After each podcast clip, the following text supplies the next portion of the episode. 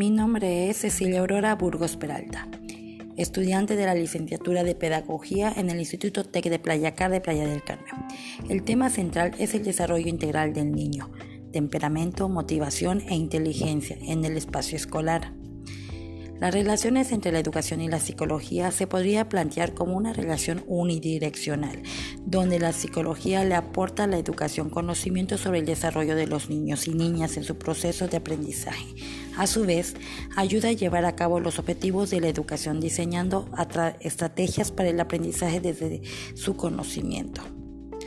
Dicha estimulación consiste en entregarle regularmente a niños entre el 0 y los 7 años de edad ejercicios y situaciones que le permitan descubrir el mundo que lo rodea, como confianza y seguridad de las personas que lo acompañan, padres, educadores, tíos, entre otros. El objetivo final de este procedimiento es lograr por medio de estímulos el perfeccionamiento de su desarrollo, tanto en el aspecto cognitivo, efectivo, social, motor. Además, durante los juegos y ejercicios de una estimulación temprana se fortalece el vínculo de apego entre el niño y sus padres, vínculo que será fundamental en el futuro para su exploración del, del mundo y sus relaciones sociales afectivas. El área afectiva es clave para el establecimiento de las relaciones sociales y de las relaciones consigo mismo de los niños, ya que le ayudará a tener la confianza y seguridad.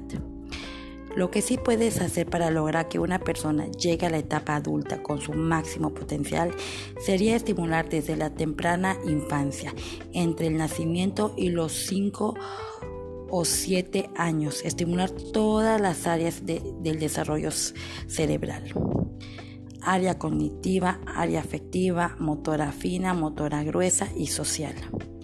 Dicho lo anterior, el niño en la edad escolar va aprendiendo a encontrar a controlar sus emociones, sentimientos e identificando su enojo y malestares, lo que abre las puertas al autoconocimiento.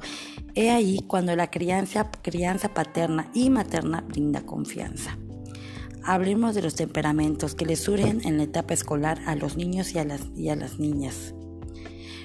Los niños de temperamento fácil son por lo general niños contentos, activos desde el nacimiento y se adaptan fácilmente a situaciones y ambientes nuevos. Se adaptan muy fácil en la estancia, en las escuelas y tienden a tener mejores aprovechamientos escolares. Los niños de adaptación lenta son generalmente observadores, tranquilos y pueden necesitar más tiempo para adaptarse a situaciones nuevas. Suelen ser tímidos, no fácil socializan con sus compañeros de grupo o, de la, o con la maestra. Los niños con temperamento activo tienen rutinas variadas, por ejemplo, para comer y dormir, y tienden a mostrar entusiasmo por la vida. Estos niños a veces suelen ser distraídos, les cuesta concentrarse o pierden rápido la concentración tanto en las actividades escolares, en el hogar o en el juego mismo. La motivación que le vamos a dar a nuestros niños. La motivación está compuesta de necesidades, deseos, tensiones, incomodidades, expectativas. Constituye un paso previo al aprendizaje y es el motor del mismo. ¿Cómo, vamos a, cómo podemos motivar a nuestro alumno? Para saber cómo motivar debemos tener en cuenta algunos de los siguientes aspectos de mi, a mi criterio. Explicar a los alumnos objetos educativos que tenemos, tenemos previsto para esa sesión justifica la, utilización de los conocimientos que le intentamos transmitir con las actividades que le vamos a plantear. Plantearle las actividades de forma lógica y ordenada. Proponerle actividades que le hagan útil utilizar distintas capacidades para su resolución. Tomar los errores como nuevos modelos de aprendizaje y como momentos enriquecedores. Fomentar la comunicación entre los alumnos y las buenas relaciones de grupo, plantear el razonamiento y la comprensión como la mejor herramienta para la resolución de actividades y conflictos, aplicar los contenidos y conocimientos adquiridos a situaciones próximas y cercanas para los alumnos.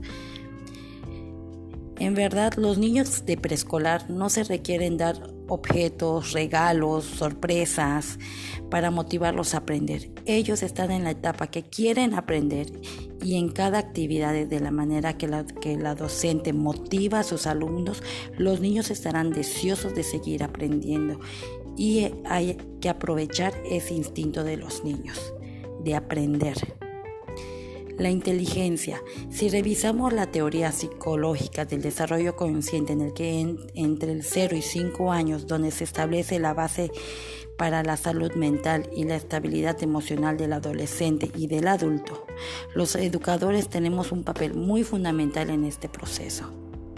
El sistema escolar actual ejercita mayormente el, el, lado izquierdo con funciones más duras como son la lógica intelectual, el razonamiento, la memoria, el pensamiento matemático, la música, la rítmica, la escritura, el lenguaje, olvidando la ejercitación de las funciones hemisferio derecho. Como maestra de niños en esta etapa infantil debemos sugerir ciertos aspectos favorables para el desarrollo y fortalecimiento de la inteligencia de los niños. Para fortalecer la inteligencia de niños se recomienda que el niño duerma entre 8 a 12 horas diarias. Su alimentación debe ser saludable, priorizando aquellas que poseen omega y vitaminas. El ejercicio y el movimiento del cuerpo favorece no solo una vida una vida y un cuerpo saludable, sino la oportunidad de explorar, conocer, sentir y disfrutar distintos escenarios ambientales. Personalmente, como trabajadora de la educación, hago hincapié en el rol fundamental de los padres que tienen parte de responsabilidades en esta tarea. Invito a los educadores a reintentar habitualmente a los padres los siguientes puntos que ayudarán a sus hijos a desarrollar de una forma más sana y, y, fortalece la, y fortalece la inteligencia. Manifestar verbalmente el amor a ese niño o niña. Dar cariño constante a través de, caricias. Acompañar a sus, en sus juegos y hacerle participar en ellos. Escuchar música, especialmente instrumental. Llevarlo a espacios naturales donde pueda despertar sus sentimientos y atesorar, entre otras, tenemos entregar contenido siempre. Por mi parte es todo. Espero que haya sido de su agrado este tema y recuerda, educar no es imitar, sino construir. Muchas gracias.